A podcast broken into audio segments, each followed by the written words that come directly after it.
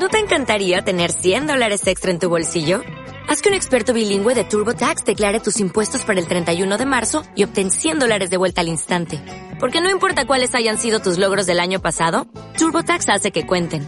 Obtén 100 dólares de vuelta y tus impuestos con 100% de precisión. Solo con Intuit TurboTax. Debes declarar para el 31 de marzo. Crédito solo aplicable al costo de la presentación federal con TurboTax Full Service. Oferta sujeta a cambios o cancelación en cualquier momento. Espantos de agosto. Llegamos a Arezzo un poco antes del mediodía y perdimos más de dos horas buscando el castillo renacentista que el escritor venezolano Miguel Otero Silva había comprado en aquel recodo idílico de la campiña toscana. Era un domingo de principios de agosto, ardiente y bullicioso, y no era fácil encontrar a alguien que supiera algo en las calles abarrotadas de turistas. Al cabo de muchas tentativas inútiles, volvimos al automóvil, abandonamos la ciudad por un sendero de cipres, sin indicaciones viales, y una vieja pastora de gansos nos indicó con precisión dónde iba a estar el castillo. Antes de despedirse, nos preguntó si pensábamos dormir allí, y le contestamos, como lo teníamos previsto, que solo íbamos a almorzar. Menos mal, dijo ella, porque en esa casa espanta. Mi esposa y yo no creemos en aparecidos del mediodía. Nos burlamos de su credulidad. Pero nuestros dos hijos, de 9 y 7 años, se pusieron dichosos con la idea de conocer un fantasma en cuerpo presente. Miguel Otero Silva, que además de buen escritor, era un anfitrión espléndido y un comedor refinado, nos esperaba con un almuerzo de nunca olvidar. Como se nos había hecho tarde, no tuvimos tiempo de conocer el interior del castillo antes de sentarnos en la mesa. Pero su aspecto desde fuera no tenía nada de pavoroso y cualquier inquietud se disipaba con la visión completa de la ciudad desde la terraza florida donde estábamos almorzando. Era difícil de creer que en aquella cocina de casas encamaradas donde apenas cabían 90.000 personas, hubieran nacido tantos hombres de genio perdurable. Sin embargo, Miguel Otero Silva nos dijo con su humor caribe que ninguno de tantos era tan insigne de Arezzo. El más grande, sentenció, fue Ludovico. Así, sin apellidos, Ludovico era el gran señor de las artes y de la guerra, que había construido aquel castillo de su desgracia y de quien Miguel nos habló durante todo el almuerzo.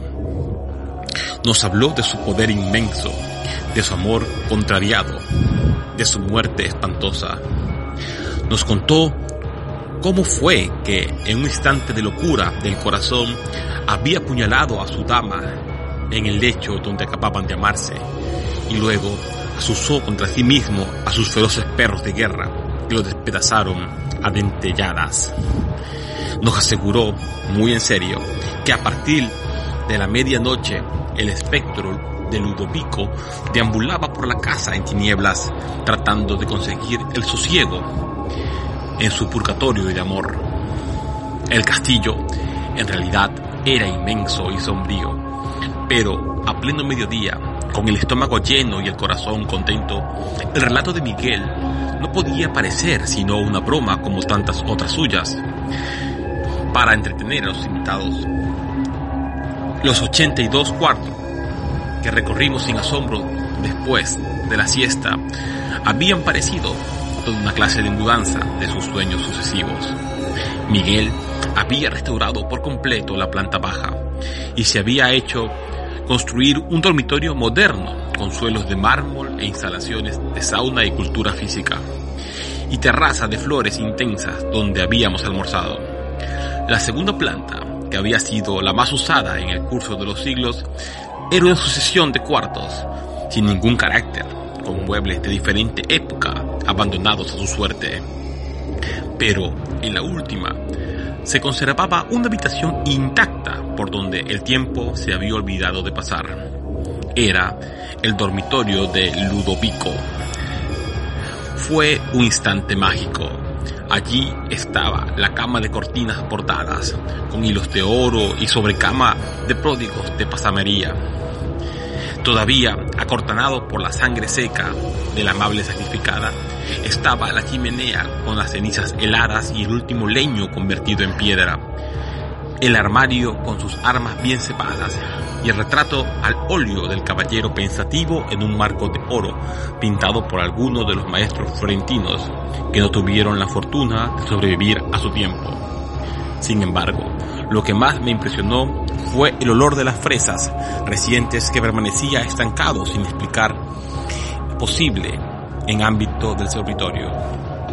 Los días de verano son largos, parsimoniosos en la Toscana y el horizonte se mantiene en su sitio hasta las nueve de la noche. Cuando terminamos de conocer el castillo, eran más de cinco, de las cinco, pero Miguel insistió en llevarnos a ver los frescos Piero de la francesa en la iglesia de San Francisco.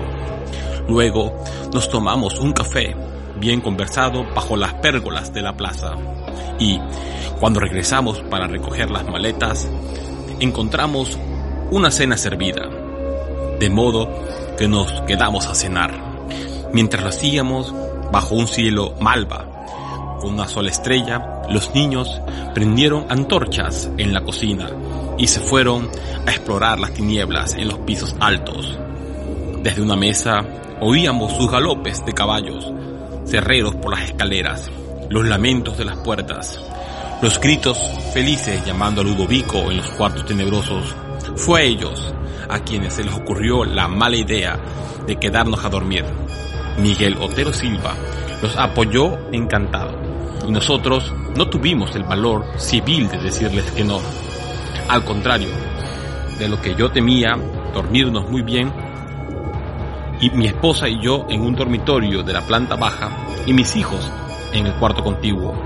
Ambos habían sido modernizados y no tenían nada de tenebrosos. Mientras trataba de conseguir el sueño, conté los doce toques insomnes del reloj de péndulo de la sala y me acordé de la advertencia pavorosa de la pastora de gansos. Pero estábamos tan cansados que nos dormimos muy pronto con un sueño denso y continuo.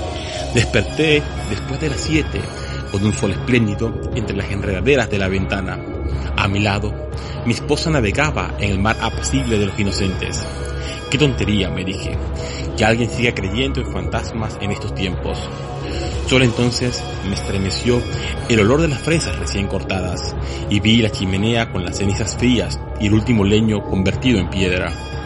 Y el retrato del caballero triste que nos miraba desde tres siglos antes en el marco de oro. Pues no estábamos en la alcoba de la baja planta, donde habíamos acostado la noche anterior, sino en el dormitorio de Ludovico, bajo la cornisa, las cortinas polvorientas y las sábanas empapadas de sangre todavía caliente de su almohadita maldita.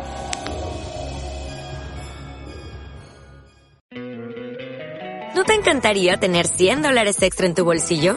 Haz que un experto bilingüe de TurboTax declare tus impuestos para el 31 de marzo y obtén 100 dólares de vuelta al instante. Porque no importa cuáles hayan sido tus logros del año pasado, TurboTax hace que cuenten. Obtén 100 dólares de vuelta y tus impuestos con 100% de precisión. Solo con Intuit TurboTax. Debes declarar para el 31 de marzo. Crédito solo aplicable al costo de la presentación federal con TurboTax Full Service. Oferta sujeta a cambios o cancelación en cualquier momento.